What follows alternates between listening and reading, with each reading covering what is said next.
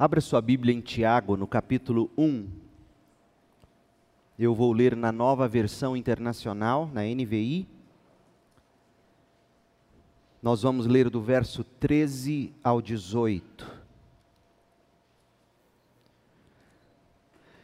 Nesta manhã eu quero chamar sua atenção para o tema o cristão aprovado. O cristão aprovado. Tiago 1, de 13 a 18. Quando alguém for tentado, jamais deverá dizer: Estou sendo tentado por Deus. Pois Deus não pode ser tentado pelo mal e a ninguém tenta.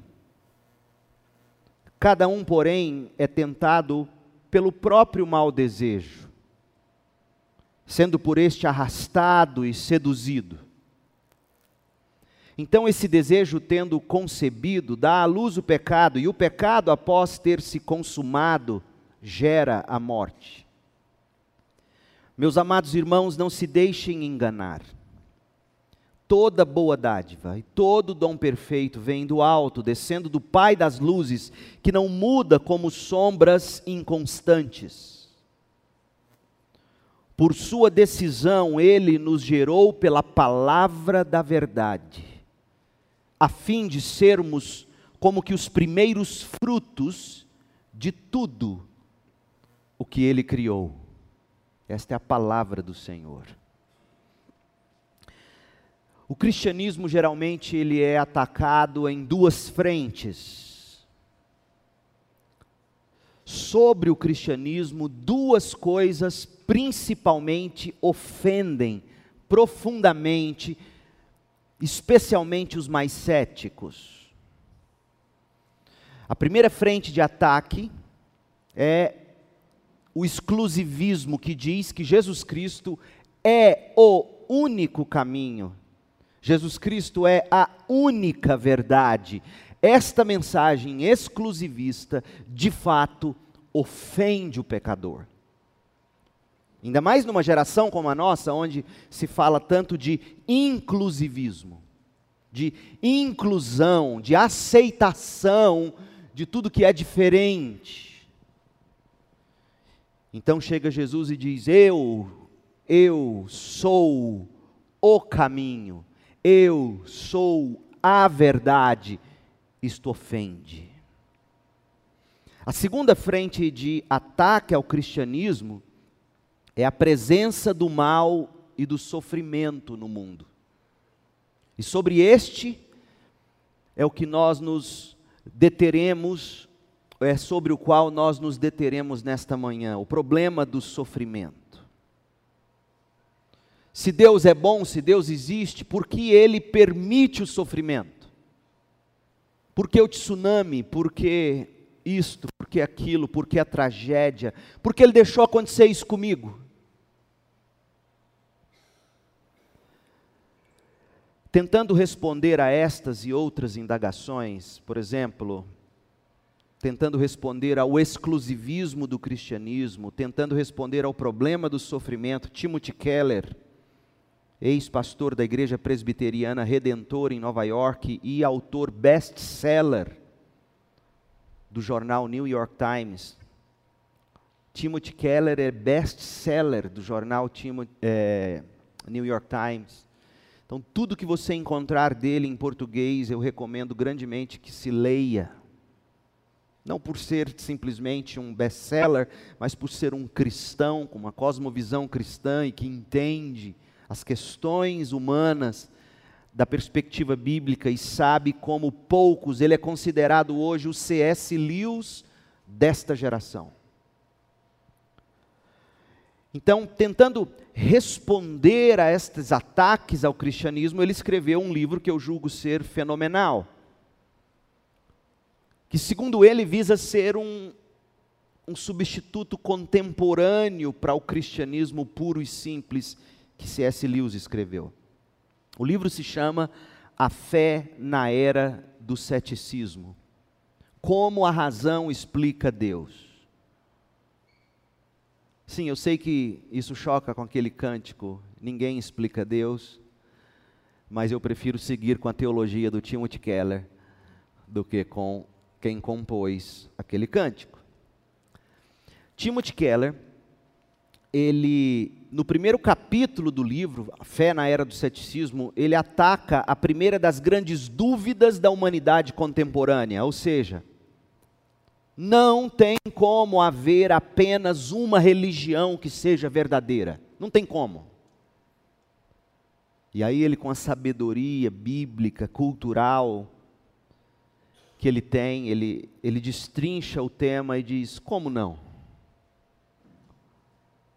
Dizer isso é dizer que é impossível existir apenas uma verdade. E aí ele fenomenalmente trabalha com isso. Então você que é universitário, você que, que lida no campo de trabalho aí com céticos o tempo todo, com ataques ao cristianismo, você precisa ter esse livro como consulta. A fé na era do ceticismo. Não sei se temos ele aqui hoje para vender. Não, não precisa buscar não. Domingo que vem você traz. Fica aqui ouvindo o sermão. Então, no primeiro capítulo ele, ele trata disso. No segundo capítulo, ele volta a artilharia dele para a questão do sofrimento. Como Deus, sendo bom, como pode ser que um bom Deus, um Deus bondoso, pode permitir o sofrimento? E aí, falando sobre o problema do sofrimento, Keller narra a angustiante indagação de um casal de namorados, os dois estudantes universitários em Nova York, que revela bem o que muita gente pensa. A moça ele dá o nome de Hillary, mas não é a Clinton, e ao rapaz ele dá o nome de Rob. E olha o relato: Hillary diz assim: simplesmente não acredito na existência do Deus do cristianismo. Deus permite sofrimentos terríveis no mundo. Ou Deus é todo-poderoso, mas não bondoso o bastante para pôr fim ao mal e ao sofrimento, ou Deus é todo-poderoso, mas ou Deus é amoroso, mas não poderoso o bastante para pôr fim ao mal e ao sofrimento. Então, de duas umas. De duas uma, ou ele ama e não tem poder para impedir o sofrimento, ou ele é soberano e todo-poderoso e não ama, pois permite o sofrimento. E aí ela continua: seja como for, o Deus todo-bondoso e todo-poderoso da Bíblia não existe. Rob responde assim: para mim, não se trata de uma questão filosófica, é uma questão pessoal. Não creio em um Deus que permita o sofrimento, ainda que ele exista. Talvez Deus exista, mas se Deus existe, Deus não é confiável. Então, esta é, é, a mentalidade de muitos céticos por aí, talvez o seu colega de sala de aula, seu amigo de trabalho. E você e eu precisamos dar respostas a isto. O problema do mal, o problema do sofrimento, definitivamente, gente, atormenta as pessoas, fazendo o ser humano questionar a bondade, a credibilidade, fazendo o ser humano questionar até a razoabilidade da existência de Deus. Tiago, o apóstolo, já nos primeiros anos do cristianismo, ele percebeu esse problema. Como lemos aqui na carta dele, Tiago sabia que na tentativa de fortalecer e edificar os cristãos, debaixo dos cuidados dele, ele, o pastor, até porque há quem diga que esta carta, como dissemos ontem, é uma carta que resume todo o ensino de Tiago na igreja de Jerusalém. Então, o que nós temos aqui é um manual de discipulado. Então, Tiago, na tentativa de fortalecer, de edificar os crentes que estavam debaixo do cuidado pastoral dele, a primeira coisa que Tiago faz, com a experiência de gabinete pastoral que ele tinha, quando ele decide escrever uma cartilha para cuidar de ajudar os crentes, a primeira coisa que ele entende ser necessária é o seguinte: eu preciso ajudar as minhas ovelhas a saber lidar com o problema do sofrimento. Esse é um pastorzão. Porque a carta de Tiago começa falando sobre como lidar com o sofrimento. E Tiago sabe que na vida do discipulado, na vida do cristão discípulo, o problema do sofrimento, de novo e de novo, atravessa o caminho dele e ele não sabe às vezes como lidar com isto. O luto, um filho que desvia, o emprego que se perde, a falência da empresa, as acusações, as fofocas que são feitas sobre seu nome enfim, sofrimentos e provações de todos os tipos. Tiago sabe, Tiago já tinha aconselhado bastante no gabinete dele, já tinha visitado ovelhas o bastante, já tinha recebido gente o bastante para descobrir que o sofrimento tem o poder de desviar alguém do evangelho. E aí, já nos primeiros capítulos, ele se apresenta, nos primeiros versículos, perdão, ele se apresenta no versículo 1 do capítulo 1, e do verso 2 até o 13, o tema é o mesmo: provações, tentações. Em outras palavras, Tiago está tratando de ensinar as ovelhas está tratando de entregar às ovelhas uma teologia bíblica do sofrimento. E a forma como Tiago aborda o problema do sofrimento é de uma sabedoria médica. Ele é um médico de almas, esse homem. Eu fico tão encantado estudando essa carta que se eu tivesse um outro filho, talvez tivesse esse nome. A forma como Tiago aborda o problema do sofrimento é de uma sabedoria para poucos. Ele era irmão de Jesus. Ele era inspirado pelo Espírito Santo de Deus. Ele foi talhado por Deus para tão logo tenha se convertido, assumisse, tão logo tivesse se convertido, assumisse a igreja batista de Jerusalém, ele era batista, tem certeza. E ele está tratando do problema do sofrimento, e olha como ele faz isso, do verso 2 ao verso 4, Tiago nos mostra que o sofrimento traz benefícios. Considere motivo de grande alegria o passardes por várias provações. E ele vai explicar por quê, o que a provação faz. Então, do 2 ao 4, Tiago mostra: crentes, Deus ama você, ama tanto você, que ele conduz você pelos vales da sombra da morte. Isso é amor. Portanto, regozije-se. Mas Tiago viveu bastante como pastor para descobrir, para perceber, talvez até na vida dele, porque o bom pastor é esse, o bom pastor de ovelhas, não o nosso bom pastor Cristo. O bom pastor de igreja é esse que tem um conhecimento sério e profundo da Bíblia, mas também um conhecimento profundo do seu próprio coração. Pastor que sabe só teologia e não conhece o coração não será pastor, será mestre apenas. E o pastor é chamado para ser pastor mestre. Então, Tiago conhecia o problema do sofrimento, analisando a vida das pessoas, analisando a sua própria vida.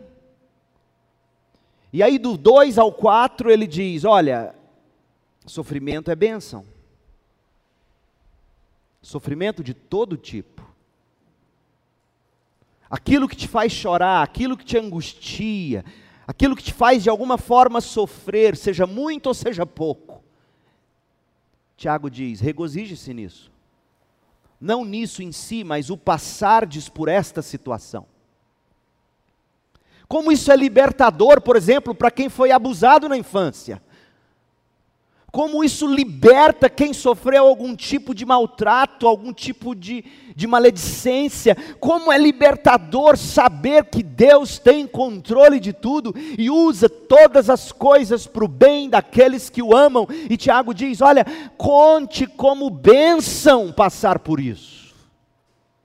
E ele dá as razões para isso, do verso 2 ao 4, e nós estudamos. Se você não esteve aqui, a maioria não esteve, já está lá no YouTube, assista a mensagem. E aí, Tiago, como eu disse, conhecendo o próprio coração a fundo, conhecendo os mecanismos do pecado, conhecendo a queixa das ovelhas quando chegam com sofrimento, Tiago descobre que o grande problema, a grande tentação não é o sofrimento em si, é o coração que não sabe lidar com o sofrimento. E aí ele vai dizer do verso 5 ao verso 8, da importância de, na hora do sofrimento, você pedir a Deus sabedoria. E Tiago está dizendo: a maneira mais eficaz de Deus ensinar para a gente que nós somos tolos e não sábios é fazendo-nos atravessar o sofrimento. Chega o sofrimento, a gente não sabe como fazer. Não é assim? Você achou a vida inteira que conseguiria lidar com isso, com aquilo, deu conselho, aí de repente o problema, bum, cai na sua mesa, no seu colo. Você olha para Deus e diz: e agora? Eu não sei o que fazer. Como é que eu vou lidar com esse diagnóstico?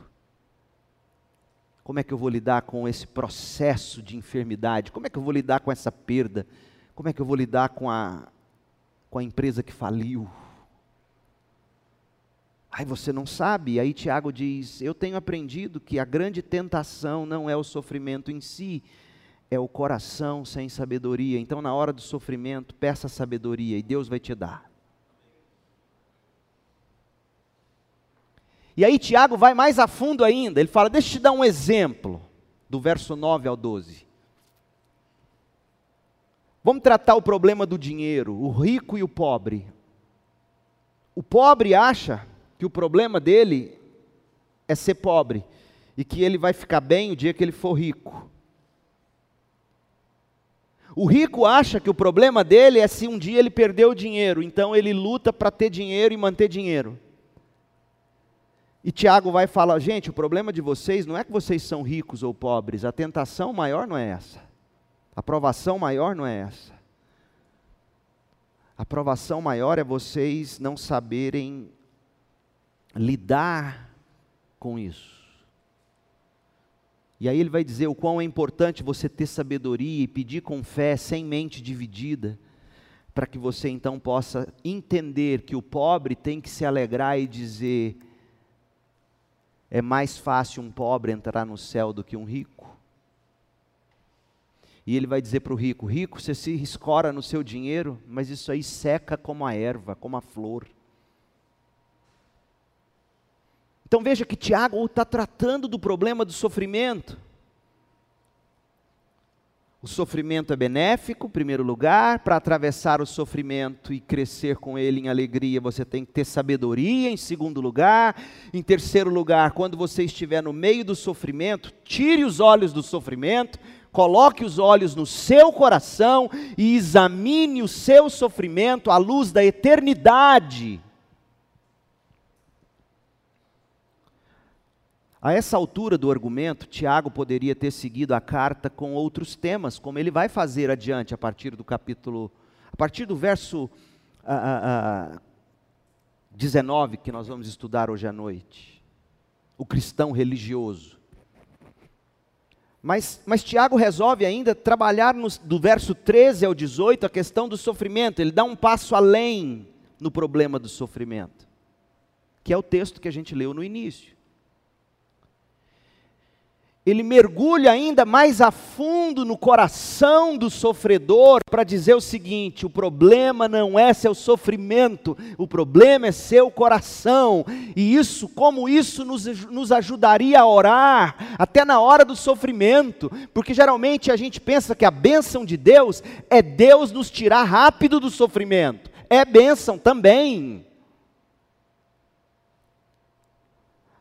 Mas há bênção também em se olhar para o coração e, e, tratar do coração enquanto Deus ainda não trouxe o livramento, se é que Ele trará.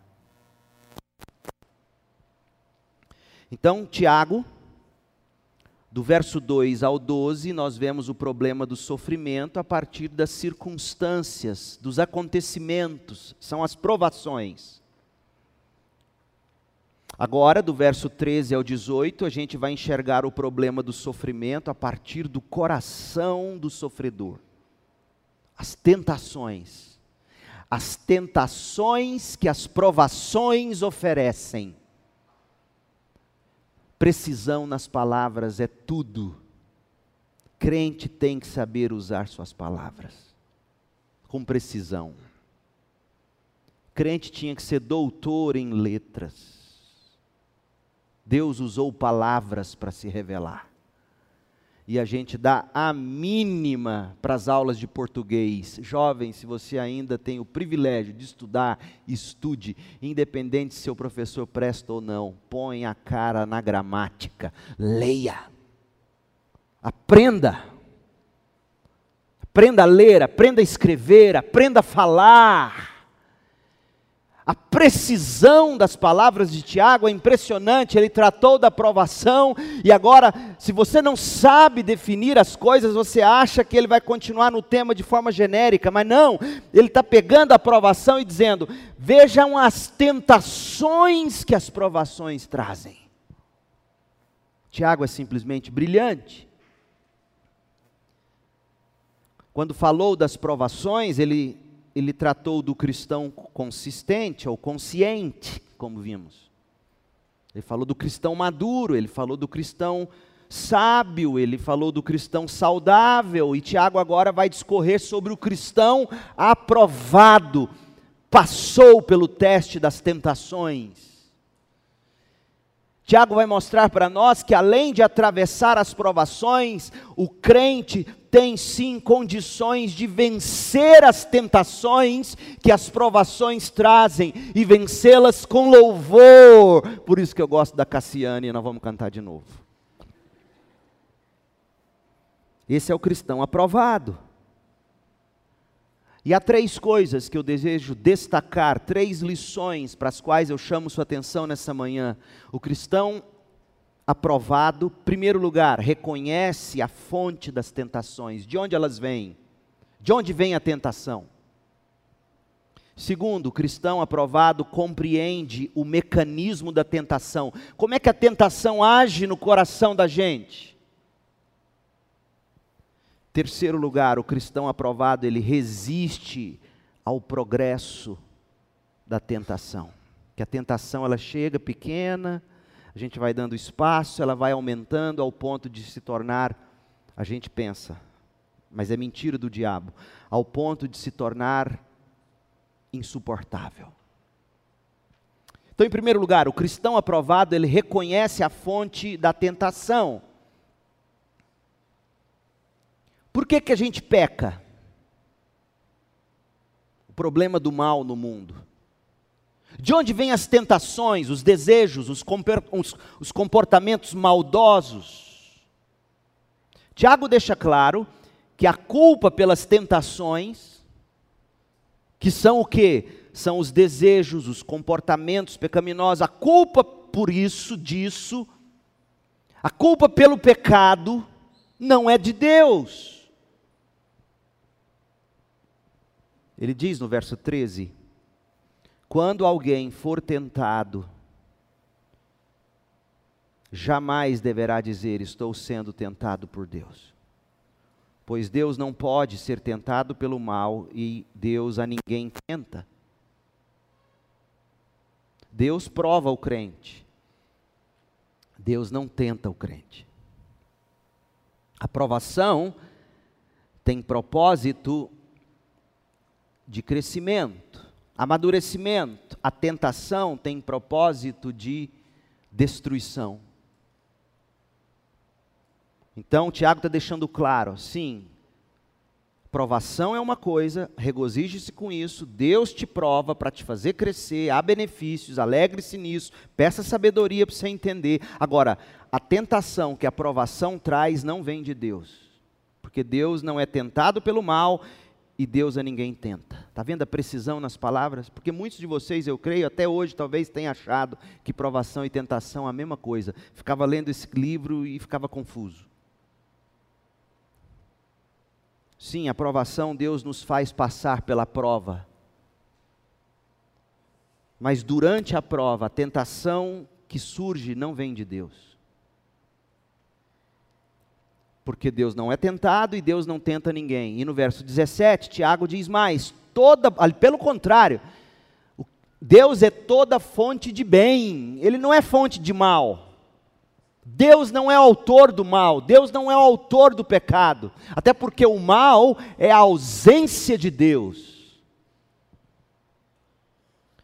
Deus, pelo contrário, Ele é fonte de bem. Olha o verso 17: toda boa dádiva, todo dom perfeito vem do alto, vem de Deus, descendo do Pai das luzes. Deus é Deus de luz e não de trevas, porque Deus não muda como sombras inconstantes. Deus não é autor do pecado, Deus não é autor do mal, nunca teve e nem tem a intenção de nos fazer pecar, de nos fazer agir de forma maldosa ou desprezível. Tiago também infere que a culpa pelos nossos pecados, a culpa pela destruição que os nossos pecados trazem, não podem ser atribuídas as pessoas que culpam, que pecam contra nós em última instância. Sim, quem comete erros contra nós precisa ser legalmente, às vezes, punido. Se uma mulher me procurar no meu gabinete dizendo meu marido está abusando de mim, você pode ter certeza, a primeira coisa que eu vou dizer é: vá à delegacia e dê queixa. E se ele é membro da igreja, na assembleia seguinte o nome dele virá para ser excluído. Mas o que Tiago está dizendo é que, em última instância, Deus tem controle sobre o pecado das pessoas contra nós. E Deus usa tudo isso para o nosso bem. Agora, como pode ser isso? Deus não é autor do mal e Deus usa o mal para o bem, eu não vou saber te explicar. Desculpa. Eu não consigo entender a mente de Deus. Verso 14: Cada um, porém, é tentado, não pelo que o outro fez contra você, Cada um é tentado pelo próprio mau desejo, ou seja, fulano vem e começa a falar mal de você, ele está te tentando. E ele tem que ser punido por isso, corrigido por isso de alguma maneira. Agora, a forma como você reage não é culpa dele. Tiago diz: é culpa do seu mau desejo. Difícil, né? mas é a profundidade do pecado no nosso coração. É por isso que a gente precisa de graça. Cada um, porém, é tentado pelo próprio mau desejo, sendo por esse mau desejo arrastado e seduzido. Então, esse desejo, tendo concebido, dá à luz o pecado, e o pecado, após ser consumado, gera morte. Gente, geralmente, quando sofremos consequências por alguma atitude, ou somos dominados por um desejo descontrolado de agir, por exemplo, com vingança, contrariando até a lógica, a moral, o senso comum, a gente costuma colocar a culpa fora de nós. Ele me provocou. Não. Ele não te provocou. Vamos dar os nomes? Lembra que eu falei de precisão de palavras? Ninguém te provoca. Ele, ele pecou contra você, é verdade. E todo pecado tem que ser tratado. Se seu marido é abusivo, bate em você, eu vou ter o maior prazer de levar o nome dele na delegacia junto com você. Agora, isso não te dará o direito de reagir com a mesma ira. Porque não é ele quem te provoca, ele peca contra você. Mas quem te provoca são seus maus desejos, porque em última instância o justo juiz é Deus, não sou eu nem você. Geralmente, quando a gente sofre, a gente coloca a culpa pelas nossas más reações ou má reações, a gente coloca a culpa fora de nós. E a culpa pelas nossas má reações é sempre nossa, do nosso coração. Mas a gente costuma dizer: não, a culpa é de Deus, foi Deus que me criou assim. Não, a culpa é do contexto social, das circunstâncias. Eu nasci na favela, eu nasci de um lar pobre. Não, a culpa é do outro, ele que me provocou, ele abusou de mim, ele me trapaceou, ele me agrediu primeiro. Nesse momento, eu quero que você esteja se sentindo como eu me sinto quando eu leio isso. Sabe como é que eu me sinto? É impossível ser crente. E é mesmo. Cristianismo é milagre. Só Deus transforma um coração que, quando é agredido pelo pecado do outro, deseja pagar com dose ainda maior de maldade. Só Deus faz isso. Ah, se você mexer com a filha minha, ou com a minha filha, não, porque eu não tenho duas, Samuel é macho. Se você mexer com a minha filha, meu desejo vai ser de te esquartejar. Mas eu posso fazer isso? Quem pecar contra um filho meu, pagará na medida do que tem que ser tratado mas isso jamais me dá o direito de reagir com maldade. Isso é cristianismo. Mas a gente culpa o outro, a gente culpa Deus, a gente culpa o contexto, a gente culpa a escola, a gente culpa o Estado, a gente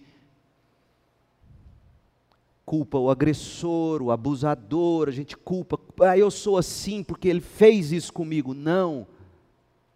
O pecado dele tem que ser tratado e ele vai tratar com Deus. Agora, isso não te dá o direito de seguir pecando com angústia, com maldade, com ira, com ódio, com desejo de vingança. Quem é que nunca se desculpou no outro? Você me provocou. Quem é que nunca jogou a culpa para Deus. Por que, que Deus fez isso? Tiago, porém, nos ensina uma lição preciosa. Tiago diz: a fonte da tentação, o que nos leva a pecar, o que nos faz cometer os piores tipos de maldade, o que nos faz nutrir sentimentos pecaminosos no coração, nossos desvios de condutas depois de termos sofrido o que sofremos, quem causa isso em nós não é, em última instância, o outro, muito menos Deus. É a má inclinação do nosso coração. Sim, é verdade que Deus nos prova. Sim, Deus nos envia para o sofrimento muitas vezes, mas Ele nunca nos tenta. Ele nunca nos chama a responder com a mesma moeda. Ele nunca planeja um esquema com a intenção de nos fazer cair. Testes, provas vêm de Deus, tentações vêm do coração, da carne, do diabo. Adiante, na mesma carta, Tiago diz algo surpreendente, em plena harmonia com o que ele diz aqui. Tiago 4, abra lá em Tiago 4 e veja os versos de 1 a 3 e ouça o que Tiago diz. De onde vêm as guerras e contendas que há entre vocês? E, e Tiago aqui não está falando da guerra Estados Unidos e Iraque, não. Está falando de guerra dentro da igreja. Havia briga dentro da igreja. Assembleia, sessão da igreja, revólver 38 lá na frente. O primeiro que começasse, o pastor apagava ele, segue o próximo ponto. É, a briga dentro da igreja. E de onde vêm essas brigas? Aí alguém poderia dizer: não, vem do fulano que quando vai na assembleia da igreja vai sempre para provocar. Aí Tiago diz: não, não é assim. Essas brigas vêm das paixões que guerreiam dentro de vocês. Vem do coração, vem da cobiça. Cobiçam e não têm, cobiçam o que não têm, matam, invejam, mas não conseguem obter o que desejam. Vocês vivem a lutar e a fazer guerras, não têm porque não pedem, e quando pedem, não recebem, pois pedem por motivos errados para gastarem seus prazeres. A fonte da tentação não é Deus, a fonte da tentação não é o outro, é o mundo, no sentido de nos, nos oferecer oportunidades e possibilidades. O outro, no sentido dele me colocar numa situação em que agora eu estou sendo tentado a reagir como eu não poderia reagir.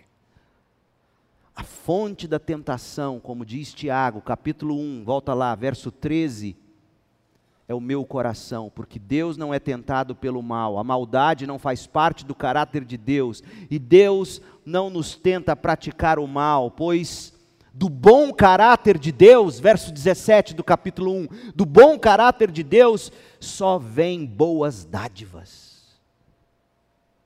Então, por que que Deus nos prova ou por que, que Deus permite o sofrimento? Tiago já nos deu algumas razões. No entanto, a gente vai fazer bem em, em ponderar sobre as sábias palavras do Keller, quando diz assim: embora não forneça o motivo para cada experiência dolorosa, o cristianismo fornece recursos profundos para enfrentar o sofrimento com esperança e coragem em lugar de amargura, raiva e desespero. Gente, há sempre um propósito para cada sofrimento. E só o cristianismo vintage, o cristianismo primitivo, mas de boa qualidade, que é apresentado por Tiago e pelos demais autores do Novo Testamento, é capaz de nos fazer seguir a vida com fé esperança e amor, sem culpar Deus, sem querer se vingar do próximo ou das circunstâncias. Ouça o testemunho de dois grandes cristãos do passado, George MacDonald, um pastor, não me lembro se escocês ou irlandês, que foi de grande influência na vida do C.S. Lewis. George MacDonald diz assim: Não sabemos quantos prazeres da vida devemos às tristezas que a permeiam. A alegria sozinha não é capaz de revelar as verdades mais profundas. Embora a verdade mais profunda deva ser a mais profunda alegria. A gente só prova verdadeiramente alegria por causa das grandes tristezas. E só Deus sabe mesclar e fazer um crente dizer entristecido, mas sempre alegre. Alegria não é ausência de tristezas, ponha isso no seu coração. Alegria não é uma vida sem problemas. C.S. Lewis diz assim: há quem diga sobre o sofrimento temporal que nenhuma bem-aventurança futura será capaz de compensar o sofrimento atual desconhecendo que o céu, uma vez alcançado, retroagirá e transformará em glória até mesmo a agonia mais profunda. Diante do mal, gente, do sofrimento, não resolverá se a gente acusar Deus, ou quem quer que seja. Muito menos buscar sentido para a vida negando a existência de Deus, porque a derrota definitiva, para o mal e para o sofrimento, começa reconhecendo que a fonte da tentação, no meio da provação, é o meu coração. A fonte da tentação não é o outro. O outro peca contra mim, sim. Mas eu, em última instância, é quem reajo ao pecado. E quando a gente entende isso, a gente sai do vitimismo. A gente põe Deus no trono da nossa vida e diz: Deus, o meu desejo é odiar para sempre, é matar essa pessoa. Divorciar não, mas matar eu quero. E aí você diz: Deus, cura meu coração, porque ele pecou contra mim. E eu quero pecar contra ele. Só esse tipo de cristianismo que Tiago nos anuncia é capaz de curar o problema do mundo. E aí a gente busca medidas corretas quando a gente entende a causa real. Enquanto isso, a gente busca viver da esperança que só o cristianismo bíblico nos dá. Ouça o que Timothy Keller, inspirado por C.S. Lewis, escreveu. Ele diz assim: O céu, o céu é a derrota definitiva do mal e do sofrimento. Mal e sofrimento não só terão fim, como também serão vencidos de forma tão radical que o que, o, que aconteceu servirá apenas para tornar nossa vida e felicidade futuras infinitamente maiores. Por isso que Paulo vai dizer que todo o nosso sofrimento acumula peso de glória. Segundo lugar, o cristão aprovado, primeiro ele reconhece a fonte da tentação, é seu coração. Não é Deus, não é o outro. Deus não tenta ninguém. Agora, a segunda coisa é que o crente aprovado, ele compreende como a tentação age, o mecanismo dela. Todo soldado vitorioso, todo atleta campeão, todo profissional bem-sucedido, vai dizer para você que a conquista começa quando a gente entende o mecanismo das coisas.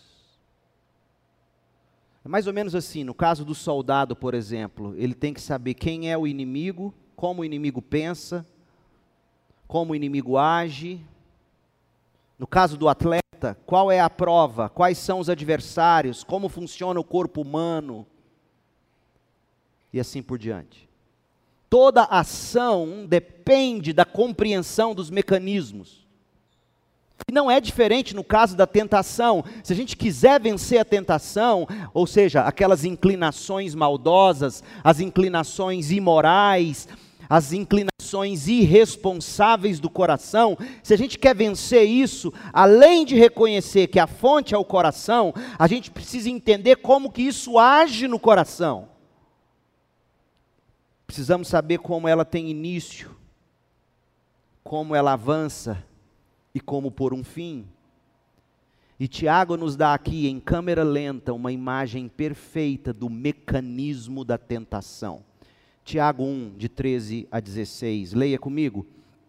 Quando alguém é tentado, ou for tentado, veja que ele parte do pressuposto que nós seremos, não é se. Quando alguém for, jamais deverá dizer: Estou sendo tentado por Deus, pois Deus não pode ser tentado pelo mal e a ninguém tenta cada um, porém, tentado pelo próprio mau desejo, sendo por este arrastado e seduzido. É tentado pelo próprio desejo, sendo por este arrastado e seduzido. Então, esse desejo, tendo concebido, dá à luz o pecado, e o pecado, após ter se consumado, gera morte. Meus amados irmãos, não se deixe enganar. Sabe o que Tiago está dizendo no verso 16? Não deixe o seu coração te enganar. Não deixe o seu coração achar que a culpa é de Deus, que a culpa é do outro, pela desgraça na qual você se encontra. Nós podemos assistir aqui nesse texto o progresso da tentação em cinco estágios: ilusão, atração, preocupação, concepção e destruição. A tentação sempre começa com uma ilusão, com um engano. Verso 16: Meus irmãos amados, não se deixe enganar. O pecado engana você, o pecado diz a você que você tem que reagir ao pecado do outro assim, assado. O pecado engana, o pecado cega.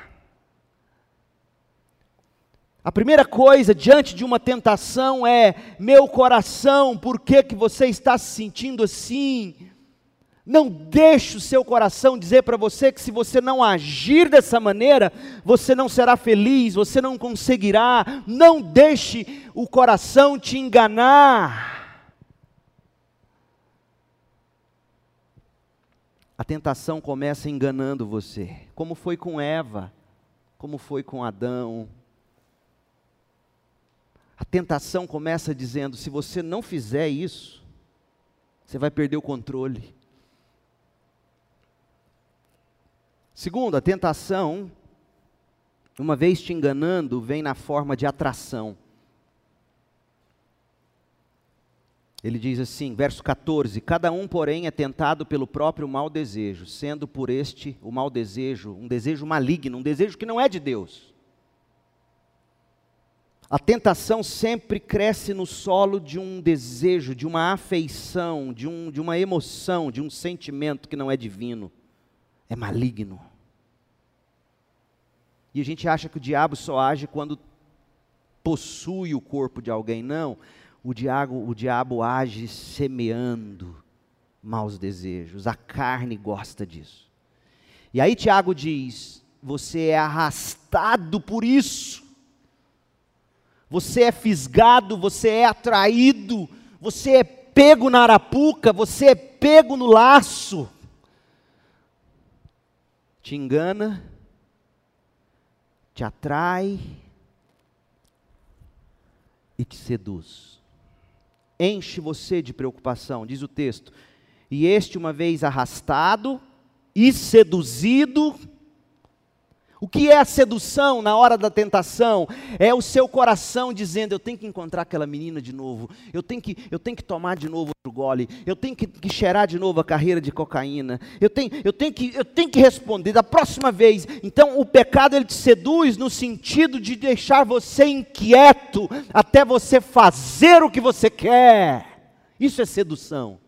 Sedução é um desejo que ao ao engano do pecado, parece, pelo engano do pecado, parece a você que é algo incontrolável. Eu tenho que fazer. Esse é o mecanismo da tentação. Ela engana, ela arrasta, ela seduz e ela dá à luz o pecado. Verso 15. A compulsão do pecado nos faz agir.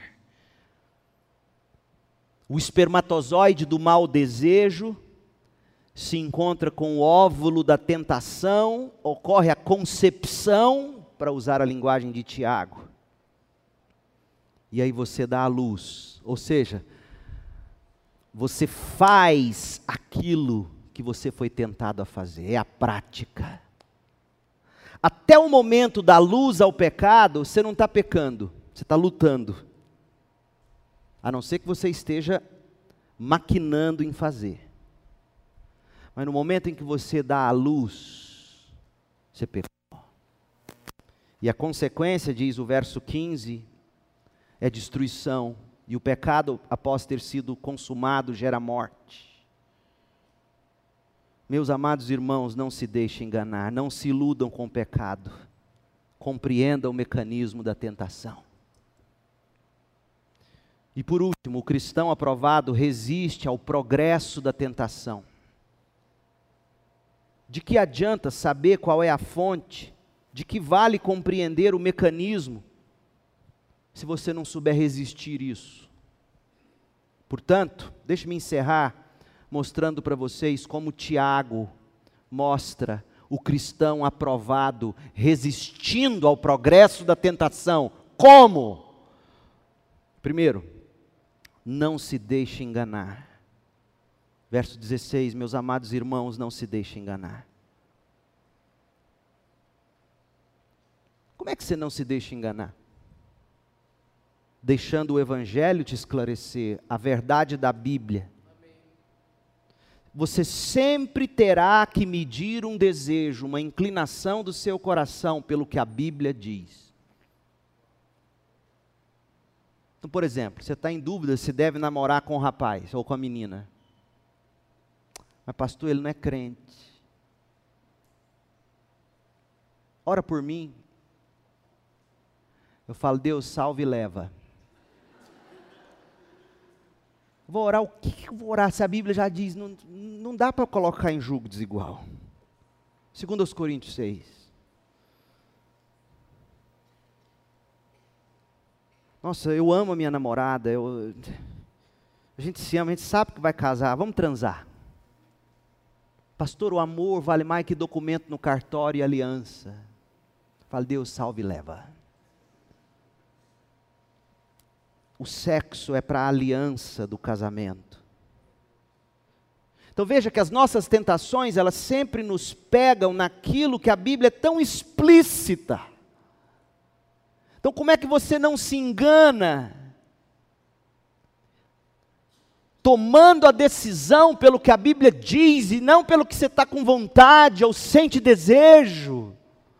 Não se engane, não entre nessa nessa racionalização que o pecado, no momento em que o pecado te traz para racionalização, ele te ganhou. Diga não. Hebreus 3, verso 12: Cuidado, irmãos, para que nenhum de vocês tenha coração perverso e incrédulo, que se afaste do Deus vivo. Crente, ouça a carta aos Hebreus: é possível, irmãos de fé, ter coração perverso, incrédulo, que se afasta de Deus. É possível, o pecado engana. Ao contrário, encorajem-se uns aos outros todos os dias viva na comunhão da igreja, deixa o pastor te exortar pelo púlpito ou pelo aconselhamento, deixa o irmão cobrar de você uma atitude diferente, isso é bênção, para que nenhum de vocês seja endurecido pelo engano do pecado. Hebreus 3,13. A gente precisa da palavra de Deus, a gente precisa da comunhão da igreja, a gente precisa deixar a palavra escrita, pregada, solta da boca do irmão, penetrar meu coração e me fazer acordar do engano. Não se deixe enganar. Em segundo lugar, não duvide do amor de Deus. Abusaram de você, abusaram de alguém que você ama, machucaram você, mentiram sobre você, tomaram de você, mataram alguém que você ama. Seja qual for a provação, sua grande tentação vai ser porque Deus deixou, não duvide. Por isso Tiago diz, verso 17: toda boa dádiva e todo dom perfeito vem do alto, descendo do Pai das luzes, que não muda como sombras inconstantes. Não duvide, tenha fé todas as coisas vão cooperar para o seu bem.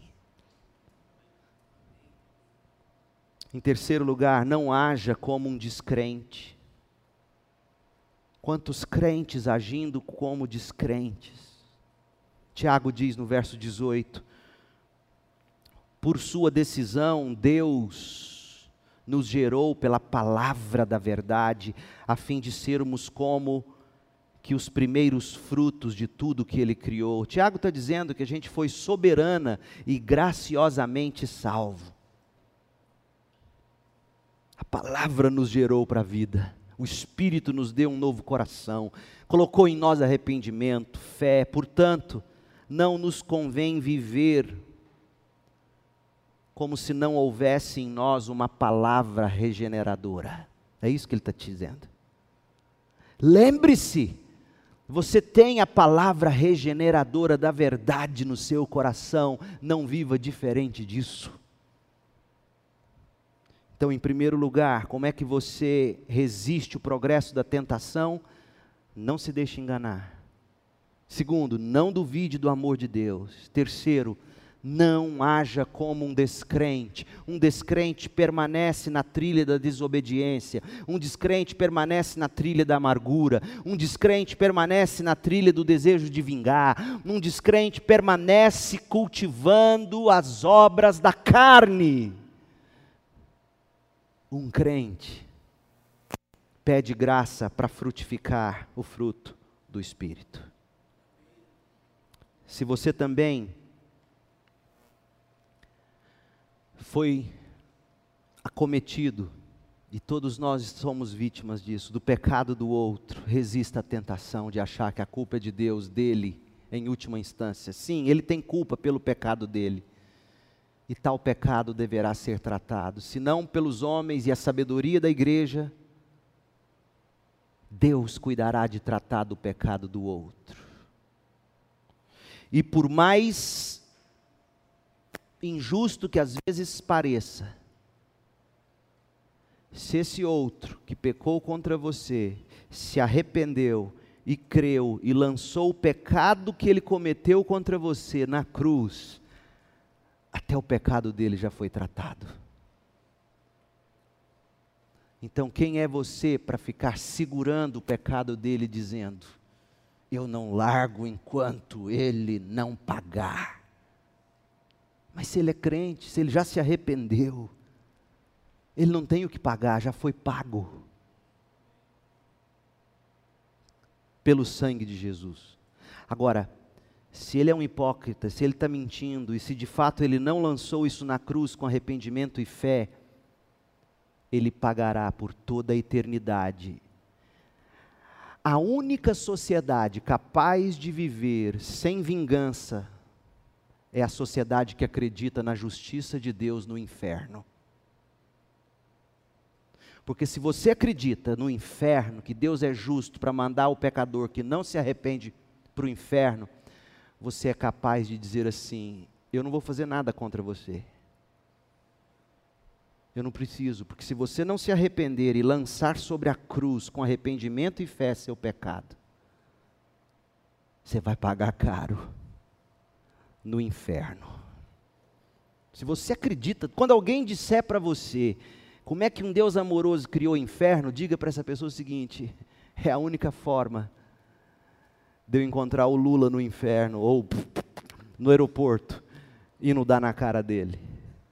É a única forma de eu encontrar o Bolsonaro no aeroporto e não dar na cara dele.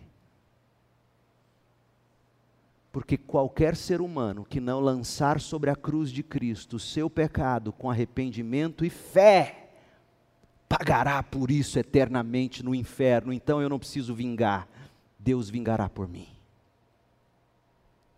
Mas eu não quero vingança. Eu quero que ele se arrependa, eu quero que ele creia e eu quero que o pecado dele seja lançado sobre a cruz. Porque se Deus ainda não o destruiu, é sinal de que ainda há esperança para ele, e quem sou eu para ser o juiz dele? Nesta manhã eu quero te libertar, crente, eu quero te libertar pelo poder do Espírito. Lance sobre a cruz o pecado que alguém cometeu contra você. Não agarre esse pecado para si, porque o seu já foi lançado na cruz. E quem é você para não deixar o outro, não lançar o dele contra você na cruz? Essa é a única maneira de você conseguir perdoar alguém. Esse é o cristão aprovado. Feche seus olhos. E nós vamos cantar assim aquele cântico. Se você já pensou em desistir, Se você duvida de Deus nessa manhã, se você não consegue lidar com a tentação que a sua provação te traz, seja honesto e diga: Deus, eu não tenho conseguido. Fala agora aí no seu coração: Deus, eu não tenho conseguido. Me ajude Me ajude a perdoar a quem me deve, assim como o Senhor me perdoou. Ó oh Deus, não me deixe duvidar do teu amor por mim, mesmo nas piores circunstâncias. Deus, eu quero passar pelo teste, eu quero passar pela prova, vencendo a tentação. Ajuda-me a dizer não, ajuda-me a dizer não para seduções. Ajuda-me a dizer não. Dê nome ao seu pecado aí no seu coração agora, repita comigo: dê nome ao seu pecado e diga: Deus, ajuda-me a dizer não para. Dê o nome. Encha o meu coração de fé, de esperança. Ó oh Deus, opere um milagre nessa manhã entre nós. Em nome de Jesus. Amém. Vamos cantar.